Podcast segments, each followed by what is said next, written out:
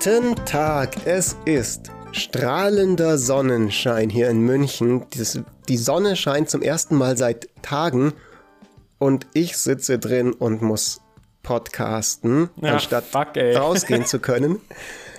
Und warum muss ich das? I'm Weil so sorry. mein genialer Co-Host Mark Stöckli oder Stark Möckli, wie ich ihn auch zu nennen pflege, gestern äh, unsere Aufnahme verballert hat, beziehungsweise seinen Track verballert hat und wir es nochmal aufnehmen müssen. Hey, Moment, das, das, Hallo, klingt, das, das klingt so, als wäre ich schuld an der ganzen Misere. Das stimmt aber. Because you are. nee, äh, nee, also was passiert ist, ist, äh, wir haben gestern diese Folge schon mal aufgezeichnet und ähm, zum Glück habe ich dann, bevor ich ins Bett gegangen bin, habe ich mir die auf, wollte ich noch meine Stimme nochmal hören. Ich, ich wollte, glaube ich, so, damit ich ein bisschen besser schlafen damit kann. Damit du einschlafen kannst. Genau, wollte ich mich selber nochmal hören. Weil du immer so langweilig klingst. und habe dann festgestellt, dass die Aufnahme kompletter Müll ist. Äh, da war irgend so ein Knirschen drin, ich weiß nicht, was es ist. Aber jedenfalls haben wir jetzt die Freude, dass wir nochmal über dieses Thema sprechen dürfen. Herzlich willkommen, nice. Fritz, zum zweiten Mal. Ja, geil. Ähm, ja. Das Gute ist, dass wir jetzt äh, die Fehler, die wir gestern gemacht haben, nicht wiederholen müssen. Es geht heute um, boom, hier ist das Thema, Verteilungsgerechtigkeit. Und zwar so eine richtig schöne, tief philosophische Luftkopf-Wolken- Eiffelturm, äh, Elfenbeinturm-Folge, wo wir mal so ganz schön die philosophischen Grundlagen und spannende Fragen, die wir so interessant finden, ähm, ausdiskutieren oder anreißen im Bereich dessen, was gemeinhin als die Ethik der Distributionsgerechtigkeit gilt. Und warum machen wir das? Wir machen das, weil Marc mal wieder ein bisschen ein cleverer kleiner Boy war und am neuen Armuts- und Reichtumsbericht der Bundesregierung mitgeschrieben hat, wo es ja auch um Verteilungs Gerechtigkeit geht im weitesten Sinne. Mm, richtig, beziehungsweise ich habe Analysen dazu gemacht, geschrieben habe ich dann tatsächlich äh, nichts daran. Aber es ist also die, viel intelligenter. Ah, ja, genau. Also die Bundesregierung muss halt alle, alle paar Jahre, ich glaube fünf Jahre oder so sind müssen die den Armuts- und Reichtumsbericht herausbringen und da wird halt ja, dokumentiert, wie sich die Ungleichheit entwickelt hat, Ungleichheit der Vermögen, Ungleichheit der Einkommen und das soll halt so eine Grundlage sein, dann auch für die politische Diskussion und auch einfach für die Bürgerinnen und Bürger als Information, wie, wie es denn die, die Einkommen und Vermögen verteilt sind. Und ich habe da einen kleinen Teil zugemacht zu, zu Chancengerechtigkeit, wie man das messen kann mit, mit äh, Machine Learning Methoden. Und ja, und ich finde den, ähm, den Bericht insofern interessant, weil er ähm, einerseits, glaube ich, zeigt das so ein bisschen eine andere Tendenz auf in Bezug, wie sich Ungleichheit entwickelt hat, als was viele Leute so im Kopf haben. Was halt also dann rauskommt, ist, dass sich eigentlich seit 2007 die Einkommens- und Vermögensungleichheit, beziehungsweise vor allem die Einkommensungleichheit, dass die eher stagniert ist. Und es gab halt so einen starken Anstieg eigentlich so in den 90ern, aber jetzt so seit 2007 hat sich das Ganze so ein bisschen gelegt. Und ich glaube, so die, die äh, äh, Wahrnehmung in der Öffentlichkeit ist, glaube ich, dann eher, äh, geht in die andere Richtung, dass man immer noch das Gefühl hat, dass die Ungleichheit halt nach wie vor stark am Steigen ist. Ähm, aber es kommt halt je nachdem darauf an, welchen Indikator man halt anschaut, stimmt das halt überhaupt nicht.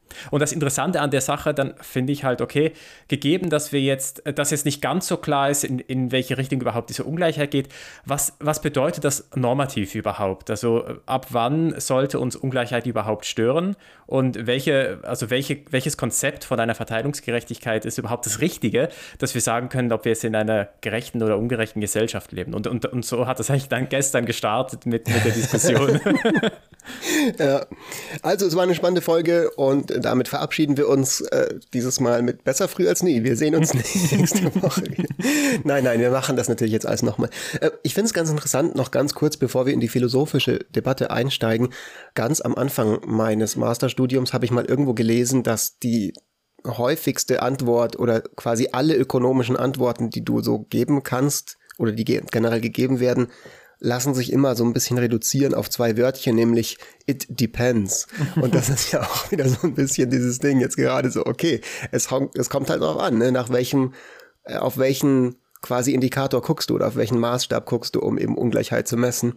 Und je nachdem, was du da dir anguckst, kriegst du halt entweder das Ergebnis, dass sie stagniert oder dass sie mehr geworden ist oder dass sie weniger geworden ist sogar. Ja, genau. On the one hand, but on the other hand. ja, ich, ja, genau. Und so Gut, ein, ich glaube ein, aber, wir, ja, sorry, ja.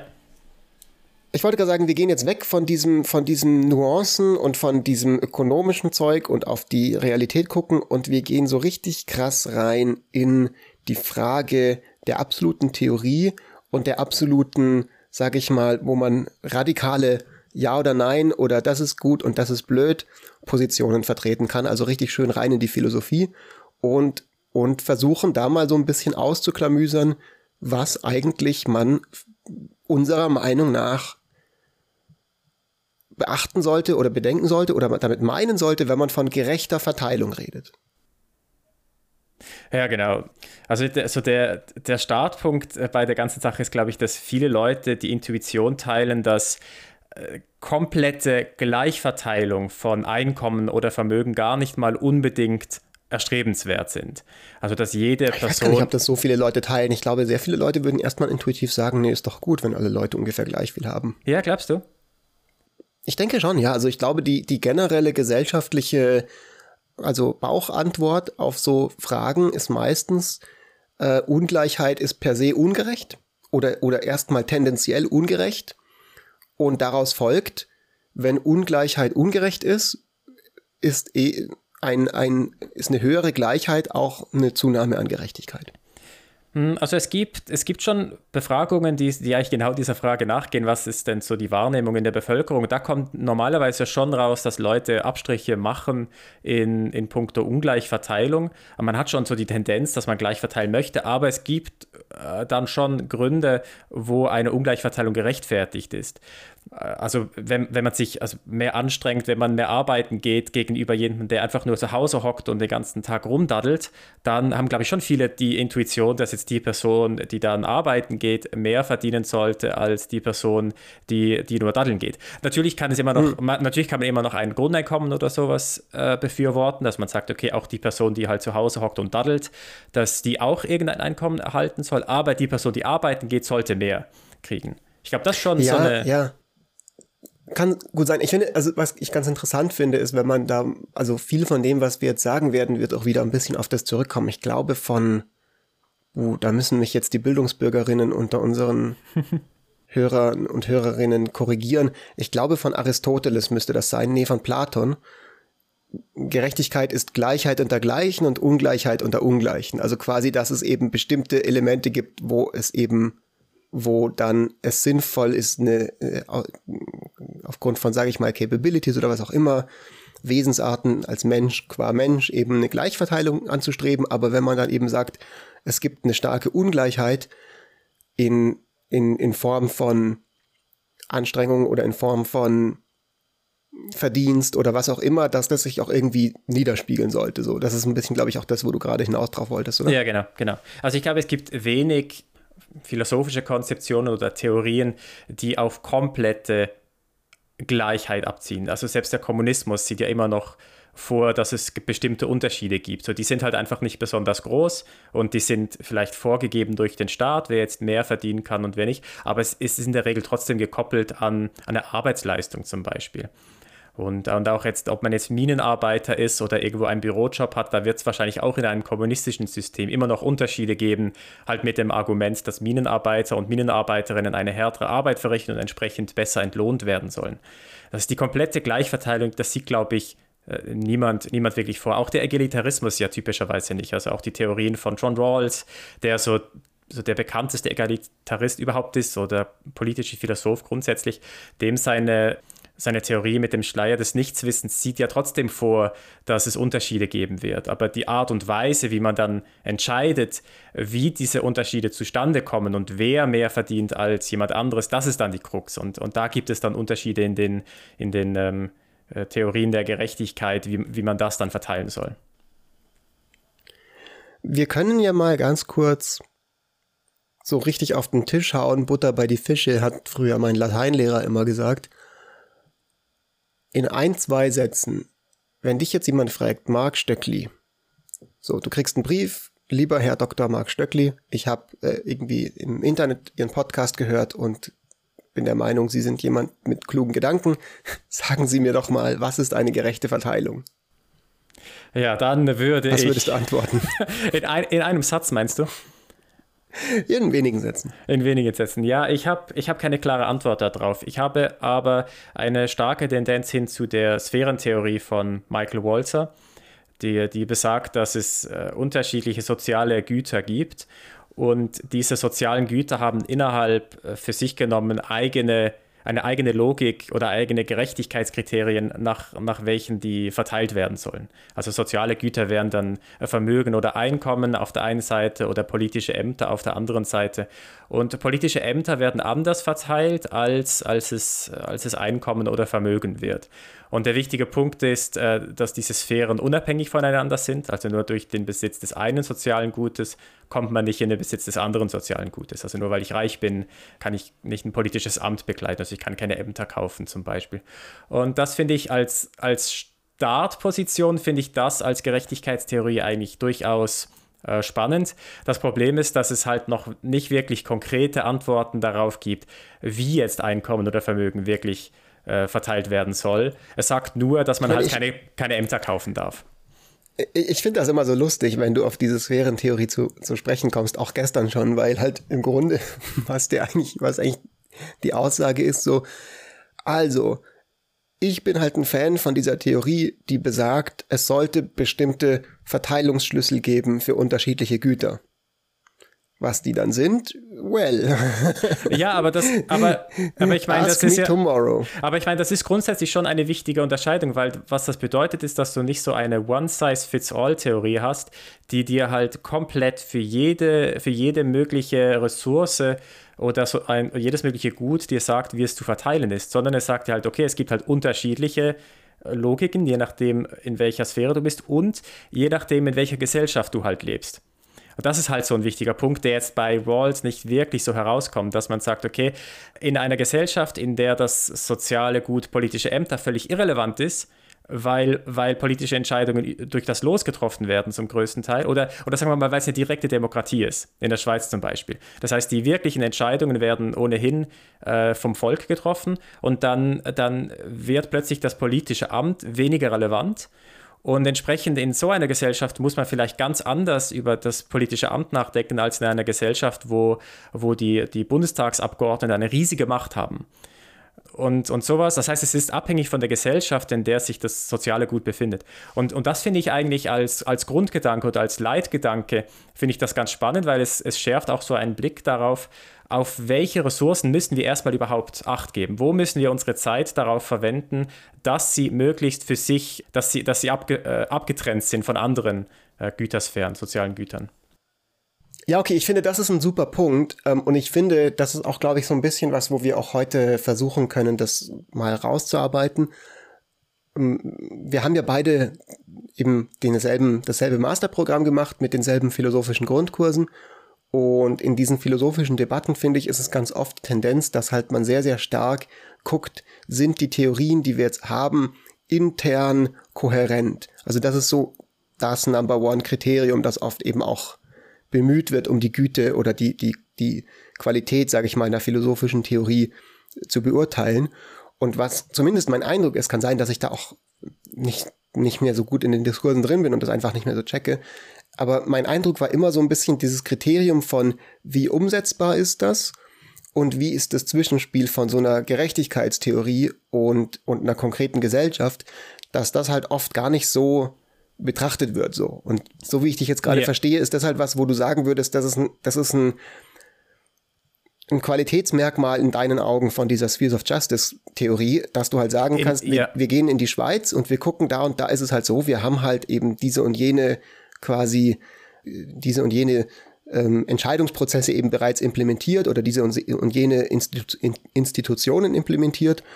Und das hat eine Rückwirkung, eine einen Rückkoppelungseffekt auf unsere Konzeption von Gerechtigkeit und hat Auswirkungen auf andere Güterkategorien und auf deren Verteilung und solche Sachen. Ja, genau, richtig. Also das ist ein, ein, ein kulturrelativistischer Ansatz, dass man sagt, dass die konkrete Ausgestaltung der Theorie hängt dann halt ab von der Kultur, in der man sich befindet.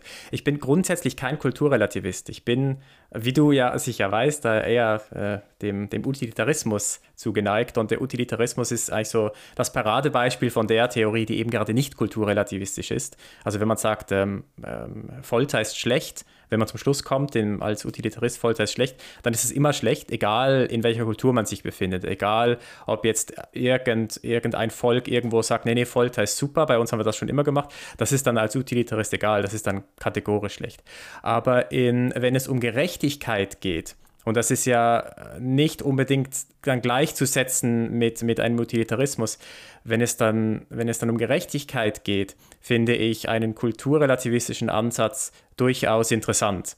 Also wenn wir sagen, beide Personen äh, gehen so und so viel arbeiten, wie sollen wir jetzt diese Ressource verteilen, die, die erwirtschaftet wurden von diesen beiden Personen, dann ist es, glaube ich, die Antwort auf diese Frage durchaus davon abhängig, in welcher Gesellschaft man sich befindet. Einerseits ja, also ich bin da durchaus auch, habe da eine gewisse Sympathie dafür und generell eben einfach bin ich jemand, der sehr stark so pragmatistischen Ansätzen auch irgendwie viel Sympathie entgegenbringt. Also ne, dieser, dieser Grundbemühung, sich zu überlegen, was ist jetzt, wie gut ist unsere Theorie, die wir uns hier überlegen, auch umsetzbar. Und damit bist du ja immer schon in der partikulären Realität von einer bestimmten Gesellschaft drin. Also wenn du, wenn du in dem Moment, wo du dich um Umsetzbarkeit dir Gedanken machst, musst du gucken, wo bin ich überhaupt? Wie sind die Leute drauf? Was sind die Ausgangsvoraussetzungen? Was sind die vielleicht Knappheiten, mit denen man zu tun hat? Und so weiter und so weiter. Trotzdem würde ich aber sagen, und das ist vielleicht eine ganz interessante Sache, die wir anschneiden können jetzt im nächsten Abschnitt von unserem Gespräch heute. Es gibt eben bestimmte Güterkategorien, wo ich dafür argumentieren würde, dass die eben auch kulturübergreifend was sind, wo in gewisser Hinsicht unter eine Art von Verteilungsgerechtigkeit fällt. Weil mein Ansatz, den ich halt sehr attraktiv finde in meinen Überlegungen, wenn ich mir vorstelle, was ist eine gerechte Verteilung von Ressourcen, dann stelle ich mir immer vor, gerecht ist eben das, was allen Leuten ermöglicht, zum Beispiel in voll, also vollumfänglich an der Gemeinschaft zu partizipieren und ihr Leben zu entfalten und ihre Talente zu entfalten und so weiter. Das heißt, es gibt einen gewissen Grenzwert oder eine gewisse, einen gewissen Grundstandard, den alle Menschen haben sollten, einfach weil sie halt Menschen sind. So, und, und das ist dann eigentlich egal, wo die sich befinden, weil halt so je, jeder Mensch, glaube ich, hat erstmal ein Interesse daran, irgendwie glücklich zu sein. So, das ist einfach was, was wir als Menschen halt einfach gerne sind. So, und, und weil das halt cool ist, glücklich zu sein, finde ich, sollte jeder die Möglichkeit haben, glücklich zu sein, egal, ja, ob diese Person jetzt eben in der Schweiz lebt oder in, in London oder eben sonst wo. Und und da ergibt sich dann halt eine ganze Menge Sachen raus. Ne? Also es gibt dann eben verschiedene Sachen, die eben meine, meine persönliche Möglichkeit, glücklich zu sein, einschränken. Also beispielsweise, wenn ich Hunger leide oder wenn ich eben kein Dach über dem Kopf habe, solche Dinge halt. Und das sind Sachen, die eben sehr konkret mit Ressourcenverteilung zu tun haben. Und, und deswegen, glaube ich, ist so die, die, die Konsequenz für mich, wenn es um Verteilungsgerechtigkeit geht, eben zu gucken, man definiert so ein bisschen, und das kann man gerne auch dann einfach sagen, ex post aus einem gesellschaftlichen Verhandlungsprozess heraus oder so, was eben wir jetzt übereinkommen, dass alle Leute haben sollten. Und dann versuchen wir eine Verteilung der Ressourcen sicherzustellen, dass alle Leute das halt haben. Auch die Leute, die möglicherweise aufgrund von eben schlechteren Karten, mit denen sie geboren werden, von Anfang an weniger Zugriff darauf haben. Und dann kompensiert man die halt damit. Ja. ja, für mich, also ich mache immer so ein bisschen eine Unterscheidung zwischen Criterions of Goodness und Criterions of Rightness. Das haben wir ja vorhin, habe ich das kurz schon angesprochen. Also äh, einerseits, wie gut oder schlecht ist etwas und wie richtig oder falsch ist etwas. Und das sind für mich so zwei unterschiedliche Welten. Und als Utilitarist habe ich eine Tendenz hin zu äh, Goodness, zu wie gut oder schlecht ist etwas. Also wenn es darum geht, irgendwie Glücks zu maximieren oder Leids zu minimieren, dann geht es nicht darum, ob das jetzt äh, richtig oder falsch ist, das zu tun, sondern ist es gut oder schlecht, das zu tun.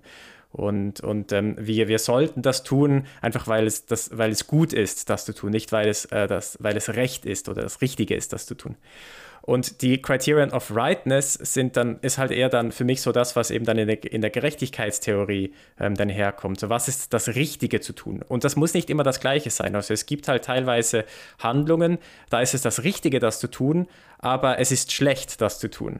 Also wenn man irgendwie sich selber aufopfert, keine Ahnung, man ist, man ist irgendeiner religiösen Sekte anhängig, sagen wir mal das Christentum, und man muss sich aufopfern für irgendjemanden, dann ist das für mich genommen schlecht, weil ich opfere mich auf, aber es ist das Richtige zu tun, es ist das, was ich tun muss, weil es halt eben irgendwie diese Kriterien gibt, die mir, die mir das vorschreiben, dass ich das machen muss. Ja, da muss ich einfach und, sagen, wenn ich einhaken darf, oder möchtest du noch den Punkt äh, ausführen?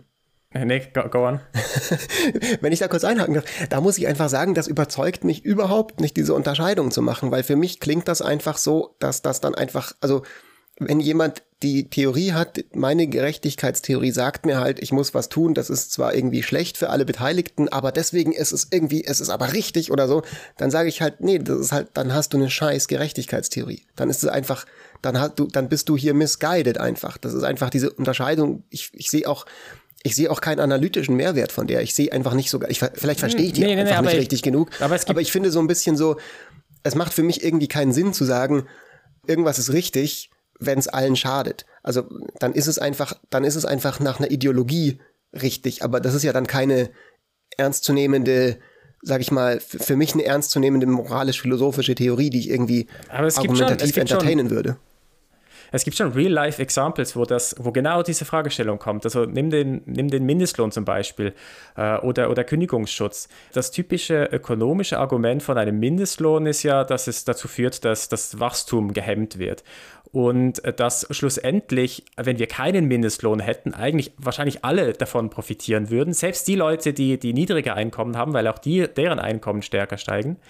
Aber wir würden trotzdem argumentieren wollen, dass wir einen Mindestlohn haben wollen, weil wir es unfair empfinden, dass Leute arbeiten gehen und einfach so einen niedrigeren Lohn enthalten. Das heißt, es kann halt sein, dass wir diese Policy einführen, irgendwelche Arbeitsmarktbeschränkungen implementieren, wohl wissend, dass es allen schaden wird, selbst die Personen am unteren Rand der Verteilung. Aber wir wollen es trotzdem, weil es ist das Richtige zu tun. Ja, aber das also glaube ich nicht. glaube ich schon. Ich, ich, glaube nicht, dass Why? das das Argument ist der Leute. Also das, das, das würde ich in Zweifel ziehen. Also ich glaube nicht, dass irgendjemand sagt, nein, nein, wir wollen das aber aus Fairness und so weiter, sondern ich Doch, glaube, dass das was glaub, Leute da, wirklich. Da bin ich genau von überzeugt. Wie bitte? Da bin ich wirklich von überzeugt. Ich glaube, dass, dass, dass viele, also ich glaube, gerade so in äh, linke Parteien würden doch genauso argumentieren, dass man sagt, naja, selbst wenn es allen schadet, das, das einzuführen, wir wollen das trotzdem nicht. Wir wollen nein, nicht in einer nein, Gesellschaft nein, leben. Nein, nein, also ich meine, da müssten wir jetzt vielleicht, also ich, ich zumindest habe in meinem Leben noch nicht die Erfahrung gemacht, dass ich mich mit irgendjemandem jemals unterhalten hätte und diese Person gesagt hätte, dass ich weiß zwar und ich akzeptiere die Prämisse, dass das allen schadet, dass der Kuchen kleiner wird und es allen schlechter geht dadurch. Aber ich will es trotzdem, einfach weil ich davon überzeugt bin, es muss irgendeine Art von künstlicher Gleichheit hergestellt werden oder sowas in der Richtung. Also ich, ich glaube. Also ich habe ich hab sehr viele äh, genau solche Diskussionen geführt, als ich noch politisch aktiv war in, in, in der in der JUSO oder in der SP. Ich habe genau diese Diskussion geführt. Es wurde genauso argumentiert. Ich meine, das ist jetzt vielleicht nicht repräsentativ und vielleicht. Ähm Gut, keine Ahnung, ich kann das jetzt nicht beurteilen. Meine, meine, meine Vermutung wäre, dass sozusagen, dass da dann einfach eine, sozusagen eine, ein informationelles Defizit vorliegt, sage ich jetzt mal. Also, dass man, oder ein kommunikatives Defizit, also dass man quasi sagt, ich will eigentlich, dass alle halt irgendwie gleich viel haben und es wäre unfair, wenn Leute unter dem Mindestlohn arbeiten, aber, aber, aber was man eigentlich warum man, wenn man tatsächlich das reflektiert, warum man diese Meinung hat, kommt man an das Ergebnis, dass man eben der Meinung ist, es sollte halt allen Leuten gut gehen, die sollten genug zum Leben haben und niemand sollte in seiner Würde verletzt werden dadurch, dass er ausgenutzt wird auf der Arbeit und eben sozusagen für irgendwie einen, einen Lohn arbeiten muss, der ihm nicht oder ihr nicht erlaubt, ein vollumfänglich, ein vollumfänglich ausgeformtes Leben zu leben. Und in dem Moment, wo man aber sozusagen diesen, diese Erkenntnis hat, dass es eigentlich einem darum geht, dann finde ich, dass es halt nicht mehr, also da würde dann, und, und so, ich glaube einfach zu dieser Erkenntnis würde man kommen. Also das ist ja ein, Ur, ein urlinker Gedanke, einfach zu sagen, es geht darum, dass alle Leute in in ihren Menschenrechten sich sozusagen nicht verletzt werden und in ihrer menschlichen Entfaltung nicht eingeschränkt werden. Und, und das impliziert natürlich dann eine Gleichheit, aber diese Gleichheit kommt aus dieser Idee der, wir sind alle Menschen qua Menschen heraus. I disagree. Aber ich meine, selbst, selbst, selbst wenn du dir zum Beispiel Kant anschaust mit dem kategorischen Imperativ, nur da hast doch genau das Ding drin. So, es, es klopft jemand an der Tür, fragt, hast du diese Person versteckt? Musst du jetzt die Antwort sagen, weil du versteckst tatsächlich die Person irgendwo. Und du musst die Antwort sagen, weil das ist das Richtige zu tun, weil Lügen falsch ist. Und das führt aber dazu, dass halt Leute umgebracht werden. Genau, aber da würde ich einfach sagen, das ist eine schlechte Theorie. Ja, ich weiß, ich weiß. Also ich finde ich find Kantianismus auch, auch völlig Banane, aber es ist, es ist eine Theorie, der, der kategorische Imperativ ist eine normative Theorie, die sehr anerkannt ist.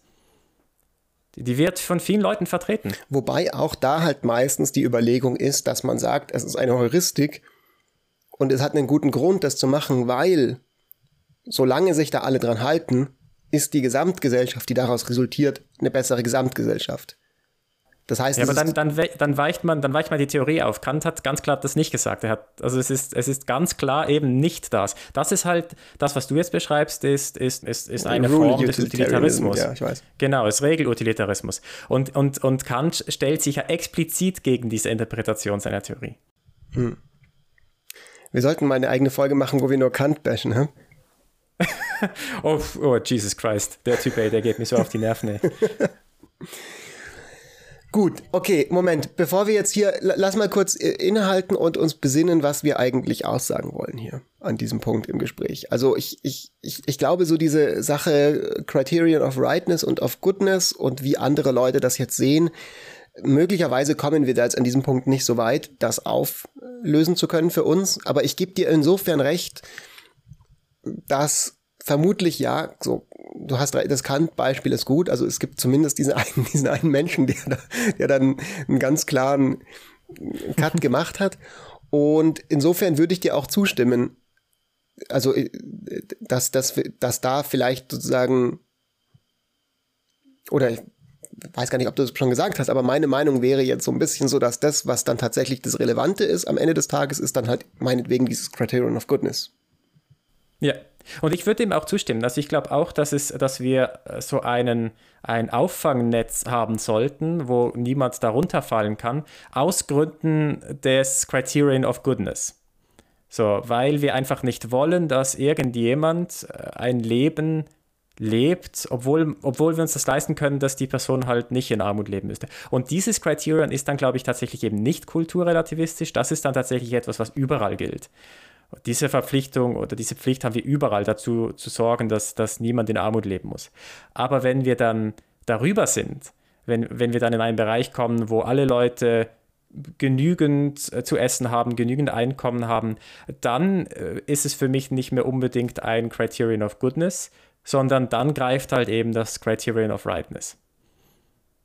Und das ist dann eher äh, kulturabhängig, wie, äh, auf, welche, auf welche Ergebnisse wir dann kommen ich finde eine Sache, die wir gestern hatten, nochmal sehr spannend, auf die ich nochmal kommen würde, weil wir sind ja heute, haben wir uns ja vorgenommen, zeitlich ein bisschen besser in einem klaren Rahmen zu sein als äh, das letzte Mal. Und zwar war so ein bisschen die Frage, welche Rolle spielt Effort, also Anstrengung im Rahmen von einer Verteilungsgerechtigkeitstheorie. Und zwar äh, speziell, also sollte das, wie fließt das mit ein? Sollte das honoriert werden und wenn ja, in welcher Form? Ja, ich glaube, die, die meisten Theorien berücksichtigen die, die Anstrengungen in irgendeiner Form. Ich, wie gesagt, außer man sagt, wir wollen absolute Gleichverteilung von Einkommen und Vermögen akzeptiert, glaube ich, jede Gerechtigkeitstheorie, dass es Unterschiede geben sollte und die sind oftmals dann eben an Unterschiede in der Anstrengung ähm, gebunden. Also so das Konzept der Chancengerechtigkeit oder eigentlich direkt so abgeleitet dann aus, aus John Rawls macht dann Unterscheidungen äh, zwischen Effort, wie, wie viel strengen sich Leute an, und Circumstances das sind Charakteristika, die man nicht beeinflussen kann. Also die Hautfarbe, ähm, das Geschlecht, das Einkommen der Eltern, Migrationshintergrund der Eltern und so weiter.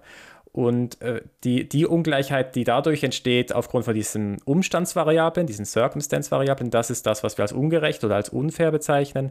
Und das sollte man ähm, über Umverteilung möglichst reduzieren. Währenddem die Ungleichheit, die aufgrund von Unterschieden in der, in der Anstrengung zustande kommt, die ist kein Problem, die äh, ist entsprechend gerechtfertigt. Ist das auch deine Meinung? Äh, nicht äh, teilweise. Also es gibt verschiedene Schwierigkeiten, die ich damit sehe. Das eine ist halt eben, man hat diesen Lower Bound nicht drin, man hat dieses Auffangnetz nicht drin. Es, in so einer Konzeption kann es halt trotzdem sein, dass es Armut gibt, wenn, wenn sie halt selbst verschuldet ist. Einerseits und andererseits finde ich, dass es, dass es halt immer noch eigentlich die, die Möglichkeit gibt für, für eine enorm große Einkommens- oder Lohnspreizung die ich völlig unreasonable finde. Also ich finde, eine, eine bestimmte Lohnspreizung macht total Sinn, aber es macht einen Unterschied, ob dann die Lohnspreizung, äh, also der Reichste vom Ärmsten irgendwie von 50.000 Euro im Jahr zu 20 äh, Millionen im Jahr ist oder halt 50.000 zu einer Million. Und für mich, und für mich ist dann halt noch nicht klar, wie, wie groß ist, soll diese Lohnspreizung denn jetzt noch sein? Ja, ich finde es auch super interessant, weil, okay, ich weiß es nicht genau, vielleicht bleibe ich erstmal kurz bei dem, was ich sagen möchte, bei diesem Thema Anstrengung und so weiter, bevor wir dann zu der Frage von großen Lohnspreizungen gehen. Und das ist vielleicht auch was, wo wir noch kurz anreißen können, die Frage dann zum Beispiel von Machtkonsequenzen, die sich daraus ergeben, wenn man eben massive, massive Ausreizer hat. Ich bin mir nicht sicher, ob ich mit diesem Anstrengungs, ob ich diese, ob ich persönlich diese Anstrengungskategorie so super cool finde. So auf der einen Seite habe ich eine gewisse Skepsis dagegenüber, weil ich den Eindruck habe, dass die eben genau oft in gesellschaftlichen politischen Diskursen benutzt wird, um zum Beispiel sowas wie den Sozialstaatsabbau irgendwie zu legitimieren, dass man halt sagt, die Leute müssen halt auch aus eigener Anstrengung für sich selber sorgen und wir müssen eben die Anreize schaffen und so weiter. Und gerade im US-amerikanischen Diskurs ist es ja sehr, sehr stark so, dass eben auch viele Leute dafür argumentieren, naja, Leute, die arm sind, sind halt faul. Und wir helfen denen nicht, indem wir quasi eine Grundsicherung machen, weil dadurch lernen die nicht, sich um sich selber zu kümmern und sich anzustrengen. Weißt du, was ich meine? Ja, also, also ich finde, das ist eine Kategorie, die sich einfach falsch. enorm. Ja, ja, genau. Aber ich meine nur so, meine, ich, ich erkläre nur, woher meine Skepsis kommt oder mein Uncomfort, Discomfort mit diesem, mit dieser Kategorie, weil ich eben so oft die, die, die, den Eindruck habe, dass die sich in politischen Diskursen sozusagen missbrauchen lässt, um, um eben ja, schlicht und einfach zu sagen, hey, sorry, arme Leute sind nicht mein Problem. Ja. Das, das teile ich total und das sieht man ja auch. Also man, man, man hat genauso dieses meritokratische Argument, was man anführt, für dann Sozialabbau. Und jetzt in den USA ist es halt aber so, dass, dass die da einfach falsch liegen. Ne? Es ist halt nicht so, also die Chancengerechtigkeit, genau wenn, man das, wenn, man das, misst, ne, wenn man das misst, dann in, in, der, in den USA ist die Chancengerechtigkeit als viel niedriger als, als anderswo und trotzdem argumentieren sie mit diesem äh, meritokratischen Argument, was halt überhaupt keinen Sinn kein, genau, kein, kein sinnvolles Argument ist. Ja. Das ist genau, worauf ich hinaus will. Also das eben, das eben, dass das eben, das, deswegen meine ich ja mit dem Missbrauchen. Ich finde ja, wenn die Chancengerechtigkeit tatsächlich wirklich gleich verteilt wäre und alles wäre äh, super, dann finde ich, dann hätte ich nicht so ein Problem mit diesem, mit diesem Begriff und den irgendwie operationalisierbar machen, äh, zu machen. Nur eben dadurch, dass halt in der Realität wo wir uns befinden, in den Gesellschaften halt oft es mit der Chancengerechtigkeit einfach sehr schlecht aussieht. In dem Moment finde ich es halt einfach problematisch, sich dann sozusagen zu sehr auf diesen Begriff oder auf dieses Konzept von Anstrengung und Anstrengung sollte belohnt werden und so weiter zu berufen, weil ja, natürlich sollte das irgendwo so sein. Ich gehe da auch schon auf philosophischer Ebene mit. Nur es ist eben was, was halt oft ist die Realität halt die, dass du Leute hast, die sich genauso anstrengen, zwei verschiedene Personen, die strengen sich exakt gleich an in ihrem Leben, nur die eine wird immer in Armut leben, weil sie einfach Pech hatte und in einem schwierigen sozialen Umfeld geboren wurde, und die andere hatte einfach Glück und muss, kann, kann sich trotzdem subjektiv das Gefühl haben, sie strengt sich super an, aber sie strengt sich halt an in dem Kontext, dass beispielsweise ihre Eltern schon super gut connected sind und sie Praktika bekommt an irgendwelchen anderen exklusiven Firmen, wo die andere Person nie auch nur Zugriff dazu hat. und das ist einfach so ein bisschen das, wieso ich vielleicht jetzt sagen würde, hm, könnte das nicht auch ein Anreiz sein, dann wenn man tatsächlich sagt, wir versuchen jetzt auf philosophischer, theoretischer Ebene über diese Konzepte nachzudenken, dass man dann mal einfach mal ausprobiert, von diesem Konzept der Anstrengung ein bisschen Abstand zu nehmen und vielleicht eher zu guckt, eher guckt zu sowas wie, was ist denn das, was du am Ende vielleicht für positive Benefits kreierst selber? Und könnte das nicht eine Rolle spielen? Also ich sehe da auch wieder so ein bisschen ein Problem, weil das dann halt auch wieder so, das kann dann auch wieder sehr sagen, so du verdienst gute Dinge, weil du halt produktiv bist und diese Produktivitätskategorie hat halt wieder die ähnlichen Probleme wie die Anstrengungskategorie, beziehungsweise ist einfach nur ein anderes Wort für dasselbe Ding.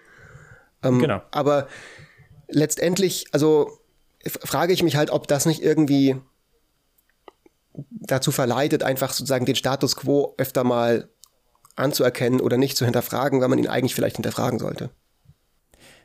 Ja klar, ich meine, die Frage ist für mich dann, okay, inwiefern spielt das eine Rolle dann, wenn es darum geht, die Verteilungsgerechtigkeitstheorie zu entwickeln? da wollen wir ja eben normalerweise im Elfenbeinturm drin bleiben und halt eben abstrahieren von, von diesen Schwierigkeiten. Aber ich kann mich total auch davon überzeugen lassen, dass man, äh, überzeugen lassen, dass man das eben nicht tun sollte, dass man eben nicht im Elfenbeinturm sein sollte, weil das dann Konsequenzen hat und, und missbraucht wird im politischen Kontext. Ich finde übrigens, ich lese gerade ähm, ein Buch von Michael Sandel, äh, The Tyranny of Merit. Da geht er genau auf diese Thematik auch, auch, drauf, auch drauf ein. Und was ich zum Beispiel nicht wusste, ist, dass so dieses meritokratische Ideal in den USA eigentlich erst so richtig zugenommen hat, so seit Reagan in, oder Thatcher in, in, in der UK, dass das so die ersten mhm. Präsidenten waren, die wirklich dann so einen ganz starken Fokus auf, auf Meritokratie gelegt haben und dann entsprechend halt das Spiegelbild davon auf der Selbstverantwortung. Und dass seitdem das eines der wenigen bipartisanen Themen ist. Also sowohl Demokraten wie auch Republikaner verwenden diesen Begriff der Meritokratie enorm oft und, und sagen vor allem oder gehen vor allem halt auch oft einfach davon aus, okay, wir, wir leben oder wir sind in den USA in einem Land, wo man alles erreichen kann, wenn man sich nur anstrengt. Und das ist dann aber insofern zynisch, wenn man in einem Land lebt, wo es halt eben nicht der Fall ist, wo es einfach nicht faktisch nicht korrekt ist und du halt ganz viele Leute hast, die, die sich angestrengt haben, aber halt eben nicht aufsteigen konnten, weil, weil sie halt in die falsche Familie reingeboren wurden oder in die falsche, in, in die falsche Region reingeboren wurden. Und denen wird dann gesagt, naja, du musst dich nur anstrengen. Und du ja. kannst es schon erreichen, aber, aber sie haben sich ja angestrengt, aber sie haben es trotzdem nicht erreicht. Und, und er macht dann so ein bisschen eine Verknüpfung zu, warum Trump gewählt wurde, dass halt die Trump-Wähler eigentlich halt immer gesagt bekommen haben, ja, wenn ihr euch nur anstrengt, erreicht ihr das. Aber gleichzeitig sieht er dann, sehen die Trump-Wähler die ganzen Liberals, die, die halt irgendwo in Washington abhängen und, und tun und lassen, was sie wollen, äh, ohne sich anzustrengen. Ja, ich gehe da nicht meine, unbedingt so damit. Ich gehe da nicht unbedingt nicht. so mit dann damit, ob dann deswegen Trump gewählt wird. Er ist auch, Michael Sandel ist auch so ein bisschen äh, sloppy äh, diesbezüglich, auch in anderen Punkten. Aber ich finde es so als, als, als, als Erzählung eigentlich ganz interessant. Entschuldigung. Ja, nee, als Erzählung finde ich das eigentlich ganz interessant, aber ähm äh, Vielleicht als kleiner, kleiner Exkurs oder kleiner Einwurf dazu. Ich meine, das ist eine Erklärung, die man ja furchtbar oft gelesen hat. So die Wahl von Trump zeigt einfach, das sind die abgeschlagenen Leute aus der Middle Class, die halt einfach sehen, dass irgendwie sie so die Gelackmeierten sind von der Globalisierung oder die dann irgendwie auch nicht nur Middle Class, sondern auch irgendwie Lower Class sind und so weiter. Also ich bin da nicht so überzeugt von dieser Erklärung. Meine persönliche Erklärung ist mit ein paar Jahren Abstand, also A, ich glaube, so richtig ganz genau weiß das immer noch niemand. Und B, glaube ich, dass zumindest ein signifikant, signifikanter Grund war schlicht und einfach Rassismus. Also schlicht und einfach, dass Trump es einfach vermocht hat, rassistische Denkmuster, die unglaublich weit verbreitet sind in unseren Reptiliengehirnen und eben auch in den Reptiliengehirnen der Amerikaner zu nutzen. Und das zweite ist, glaube ich, eher, dass es einfach auch so dieses, ich finde diese, diese, diese Theorie von dem Angst vor Lots of Privileges viel interessanter. Also, dass es quasi so, so eine, so eine äh, Gegenreaktion war darauf, dass man gesehen hat, so, oh, oh, irgendwie, es wird alles diverser und ähm, jetzt haben wir auch einen schwarzen Präsidenten gehabt und so. Und möglicherweise kommen jetzt die Liberals und nehmen mir meine Guns weg oder sowas in der Art, ne? Und meine Knarren ja. weg und so. Das halte ich für irgendwie zumindest genauso plausibel. Aber das nur am Rande. Wir wollen ja eigentlich bei der Verteilungsgerechtigkeit bleiben. Ich, ich musste nur kurz genau, so, aber oh, aber Michael Sandel hat nicht äh, die USA besser verstanden als ich, Fritz. Espenlaub. aber ein, ein Punkt, den er halt macht und den fand ich durchaus interessant, ist, dass Trump nie sich auf meritokratische Ideale berufen hat oder nie irgendwie Begriffe wie Chancengerechtigkeit äh, verwendet hat. Als einer der, der ganz wenigen Präsidentschaftskandidaten oder, oder überhaupt Präsidenten vor ihm haben das alle gemacht. So alle haben immer auf dieses, du musst dich nur anstrengen, wir müssen Chancengerechtigkeit mhm. erreichen und so weiter. Ähm, ja, aber ich meine, was, was ich auch spannend fand, ist einfach grundsätzlich so die Frage, okay, inwiefern äh, ist, ist Meritokratie dann überhaupt das Ziel, das wir erreichen sollten. Ne? Das ist ja die Idee dann hinter der Chancengerechtigkeit, ja. dass die Leute kriegen halt mehr, die sich mehr anstrengen, also der Merit, die Meritokratie. Und ich, ich bin eigentlich ein großer Verfechter von, von meritokratischen Ansätzen, finde es aber trotzdem spannend, jetzt in dem Buch da mal so ein bisschen zu reflektieren, inwiefern macht das halt äh, überhaupt Sinn, weil die, die, die, die, die Kehrseite von der ganzen Geschichte ist halt, ähm, dass es trotzdem halt Leute gibt, die abgeschlagen sind davon. Die haben sich halt trotzdem angestrengt, so man ist halt ein Los im Endeffekt. Ähm, Eben. Und man gambelt so ein bisschen und dann kann es halt trotzdem sein, dass man halt alles verliert. Und in einem meritokratischen System ist das dann halt, weil es halt selbst gewählt wurde, so das Optional Luck, äh, ist man halt selber schuld und muss man halt das akzeptieren. Und, und dann, finde ich eben, kommt dann so dieses Auffangnetz ins Spiel, was dann aber nicht mehr äh, wirklich so dieses Gerechtigkeitsding ist, sondern halt eben so dieses Criterion of Goodness. Also selbst wenn Leute halt gambeln, finde ich, sollte man trotzdem dieses Auffangnetz haben, wo niemand darunter fallen kann. Ich finde aber auch, wenn man jetzt, also das ist ja so ein bisschen das Schöne an diesen philosophischen Gedankenspielen, dass man da ganz schnell vom Hundertsten ins Tausendste gehen kann und auch will. Und wenn man jetzt das tatsächlich überlegt und konsequent zu Ende denkt und sagt, okay, ich bin jetzt Luck Egalitarianist. Also das bedeutet, ich mache eine Unterscheidung zwischen Brute Luck und Option Luck, das, was du gerade schon zur Sprache gebracht hast. Also das bedeutet, Brute Luck ist alles, auf das ich keinen Einfluss hatte. Ja, also das mir in die Wiege gelegt wurde, die, die, die, die, der spezielle Körper, mit dem ich geboren wurde, der eben auch ein, Auswirkungen hat auf meinen auf meine Fähigkeiten, mich zu entfalten im Leben. Ja, also einfach dadurch, dass ich möglicherweise mit Einschränkungen geboren wurde oder halt nicht, wofür ich nichts kann. Und für die Sachen, für die ich nichts kann, sollte ich, habe ich einen Anspruch, dass ich von der Gesellschaft eine Entschädigung eben erhalte oder ein, eine Transferleistung passiert, um eben allen Leuten gleichermaßen es zu ermöglichen, sich, sich eben zu entfalten und so weiter. Und auf der anderen Seite gibt es das Option Luck, dass wenn jemand halt sagt, ich gehe jetzt an die Börse und ich setze mein gesamtes Geld auf irgendwie oder ich, ich kaufe mit meinem gesamten Geld irgendwie Dogecoin oder sowas und dann macht Elon Musk, tweetet irgendeine Scheiße und auf einmal ist der Kurs im Keller, dann bin ich halt einfach selber schuld. So, das ist so, und, und dann kann ich, kann ich keinen Anspruch haben, dass man mir sagt, so, okay, wir als Gesellschaft ersetzen dir jetzt die 100.000 Dollar, die du in Dogecoin investiert hast. Nur,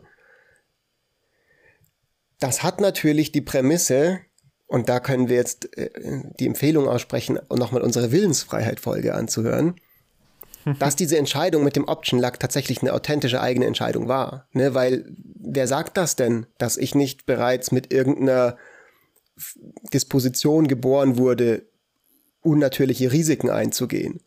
Also kann ich überhaupt was dafür für diese Entscheidung, dass ich in Dogecoin gehe? Vielleicht hat mir einfach, vielleicht bin ich einfach ein leichtgläubiger Mensch und ich habe einfach dem Elon Musk das geglaubt, als der getweetet hat, ich soll mein Geld in Dogecoin investieren oder was auch immer mich dazu gebracht hat, das dann eben zu tun. Ich war auf irgendwie Reddit Stonks unterwegs und habe da mir irgendwas durchgelesen, dass ich mir jetzt GameStop-Aktien gekauft habe und so. Und das habe ich halt gemacht, weil ich eben ein vertrauenswürdiger Mensch bin und ich kann ja eigentlich nichts dafür, dass ich ein vertrauenswürdiger Mensch bin. Das ist ja eigentlich eine Qualität, mit der ich, die, die wurde mir halt anerzogen von meinen Eltern, das habe ich mir auch nicht ausgesucht. So, und warum sollte ich jetzt da nicht kompensiert werden für sowas? Das ist ja vielleicht auch was, ja. wo ich gar nicht wirklich drauf Zugriff habe oder sagen gar keine Verfügungsgewalt darüber habe, dass mir solche Dinge passieren. Also diese ganze Unterscheidung zwischen Brute Luck und Option Luck finde ich halt auch irgendwie mega, mega schwierig. Und das ist deswegen auch für mich keine philosophische Theorie, die sonderlich viel Tragfähigkeit hat für tatsächlich Debatten und für tatsächliche Policy. Ja, aber diese Schwierigkeit hat man ja eigentlich, eigentlich, ganz häufig dann so. Wo, wo machen wir den Cut, wofür man noch verantwortlich ist oder nicht? Und das, was du ansprichst, das ist ein, ein wichtiger naja. Punkt. So ist man, also es, es, gibt ja eben diese Unterschiede auch in Risikopräferenz zum Beispiel oder, oder ähm, Risk-Loving Persons und, und, und da, da gibt es große Unterschiede zwischen den Leuten und die sind teilweise halt angeboren oder anerzogen. Es gibt auch eine, ja. also die sind auch sehr heritabil. Aber und, hier ist mein Punkt. Klar. Hier ist mein Punkt. Ja. Ähm, ich finde dann halt, wenn ich dann eine alternative Gerechtigkeitstheorie habe, also zum Beispiel die Suffizienzgerechtigkeit, die ja auch ihre eigenen Probleme hat, oder der Prioritarianismus, also Prioritarian Distributive Justice, die im Wesentlichen sagen, diese Ansätze sagen, es gibt halt diesen unteren Grenzwert, den wir halt gemeinsam, als Gesellschaft ausdefinieren. Also alle Leute, jetzt sagen wir mal, Arbeitshypothese sollten einfach ein vollumfängliches Leben leben können und voll partizipieren können. Und dann habe ich was Konkretes, auf das ich gucken kann. Und wenn ich eine Person sehe, die das nicht kann, dann ist es mir erstmal egal, ob das selbst verschuldet ist oder was auch immer, sondern ich sage einfach, okay, das ist einfach die Baseline, die alle Leute haben sollten und die, auch diese Person hat einen, einen Zugriff darauf. Und, und dann ist das actionable und dann ist das was, wo ich als Theory of Justice oder Distributed Justice mega, mega attraktiv finde. Also das ist sicher attraktiv, wenn es darum geht, das dann umzusetzen, weil es eben gerade actionable ist. Also es ist viel einfacher dann zu sagen, jetzt leben wir in einer gerechten Gesellschaft oder nicht und wir wissen relativ genau, was wir tun müssen, um dann in einer gerechten Gesellschaft nach dieser Theorie zu leben. Aber äh, das heißt ja nicht unbedingt, also das ist ja nicht unbedingt ein kategorisches Argument dann gegen Luck Egalitarianism, einfach nur, weil es einfacher ist.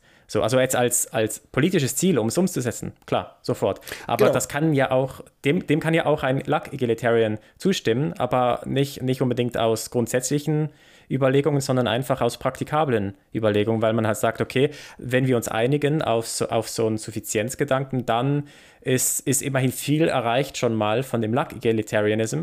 Und vielleicht ist es so an den Ecken und Kanten ist es nicht ganz so das, was die Luck-Egalitarians wollen, aber es ist ein guter Kompromiss. Also man kann sich immer noch diese Frage stellen, dann wofür sind wir verantwortlich und wofür sind wir nicht verantwortlich? Ähm, sind wir jetzt für, für Risikoaversion verantwortlich oder nicht? Das kann man immer noch machen. Also ich meine, ich, ich, ich rede jetzt auch in erster Linie einfach als Individuum, als Fritz, äh, der eben sagt, ich, Fritz, finde folgende Theorie attraktiv und folgende Theorie finde ich halt aus den und den Gründen nicht attraktiv. Und da ist eben sozusagen Umsetzbarkeit ja. und Praktikabilität für mich ein sehr großer, ein sehr großer Faktor, der für mich eine Rolle spielt, wenn ich Theorien als für mich gut oder nicht gut beurteile. So. Ja. Ähm, und, und genau. Ähm, apropos Umsetzbarkeit, Marc, wir sind schon wieder bei 50 Minuten. Ah, das, die Zeit verfliegt Tempus Fugit, das ist ja verrückt. Wollen wir so damit zum Schluss kommen oder gibt es noch was, was dir auf dem Herzen liegt? Mir liegt so viel auf dem Herzen, Fritz, das weißt du. Aber wir haben doch keine Zeit. Wir haben doch keine Zeit. Die Leute sind fertig mit ihrem äh, Jogging-Rundgang. Äh, das geht ja genau 50 Minuten. Korrekt. Jetzt kommen die Leute nach Hause. Ja. Mir liegt das Folgendes auf dem der, Herzen. Das war eines der Feedbacks, die ich gekriegt habe. Unsere Podcasts sollten genauso 50, 60 Minuten gehen, weil das die Zeit ist, wie ja, lange die Leute ja, joggen gehen. Ich habe das auch schon gehört, wenn Leute dann ähm, das irgendwie sich im Auto anhören auf dem Weg in die Arbeit oder sowas. Der ist irgendwie auch immer genau 50 Minuten lang oder im, im Zug oder so, in der S-Bahn. Mir liegt Folgendes auf dem Herzen. Ihr lieben Leute, Hörerinnen und Hörer da draußen, wenn ihr Lust habt, uns ein bisschen zu helfen mit dem Podcast und Bock habt irgendwie und sagt, ja, das war doch ganz nett, dann macht doch einfach mal Folgendes. Anstatt dass wir euch jetzt zum 23, 17.000. Mal unsere Twitter-Handles sagen, schickt doch eine Folge eurer Wahl einfach mal auf WhatsApp an einen Freund oder eine Freundin eurer Wahl mit einer Empfehlung mal reinzuhören. Das heißt, wenn nämlich alle Leute, die sich das jetzt anhören, das mal machen, dann verdoppeln wir mal ebenso unsere Zuhörerzahlen und das wäre halt mega nice. Deswegen ist das unser Call to Action für heute. Empfehlt uns an eine weitere Person weiter. Ja, wir freuen uns äh, immer über neue Zuhörerinnen und Zuhörer und ihr könnt uns helfen, da hinzukommen, dass wir unser, uns entwickeln von zwei Milliarden Zuhörern auf vier Milliarden Zuhörer. Genau, und wenn ihr das macht, dann kriegt ihr und euer Freund jeweils einen Gratis-Monat besser früh als nie. ähm. genau, genau, genau. So funktioniert doch das. Ich habe jetzt gerade hier in London wieder eine SIM-Karte gekauft und die haben mir eine zweite SIM-Karte mitgeschickt. Und ich habe erst gedacht, die haben einen Fehler gemacht, aber die zweite SIM-Karte war tatsächlich, um sie einem Freund oder einer Freundin zu geben. Und dann kriegen beide einen Monat kostenloses Datenvolumen. Alle, alle Leute, die jetzt diese Folge weiterleiten, bekommen von uns dann einen Code, mit dem man sich die geheime geheime Folge anhören kann, die wir gestern aufgenommen haben. Als Easter Egg.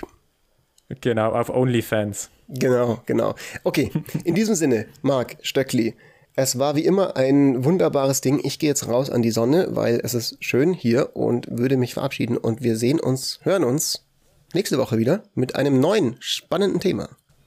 Genau, ich bleibe hier in Quarantäne, ähm, genieße die Sonne bis, äh, bis zur nächsten Woche. In England gibt es doch sowieso keine Sonne, oder? Also, ja, das stimmt. Ja, ja, aber es regnet echt viel. die ganze Zeit. Es regnet nur, es ist so krass, es regnet die ganze fucking Zeit. Ja, aber hier auch, deswegen muss ich jetzt raus, weil heute ist endlich mal schön. Okay. Also, peace out. Ja, sehr gut. Bis nächste Woche. Bis dann. Ciao, ciao. Ciao.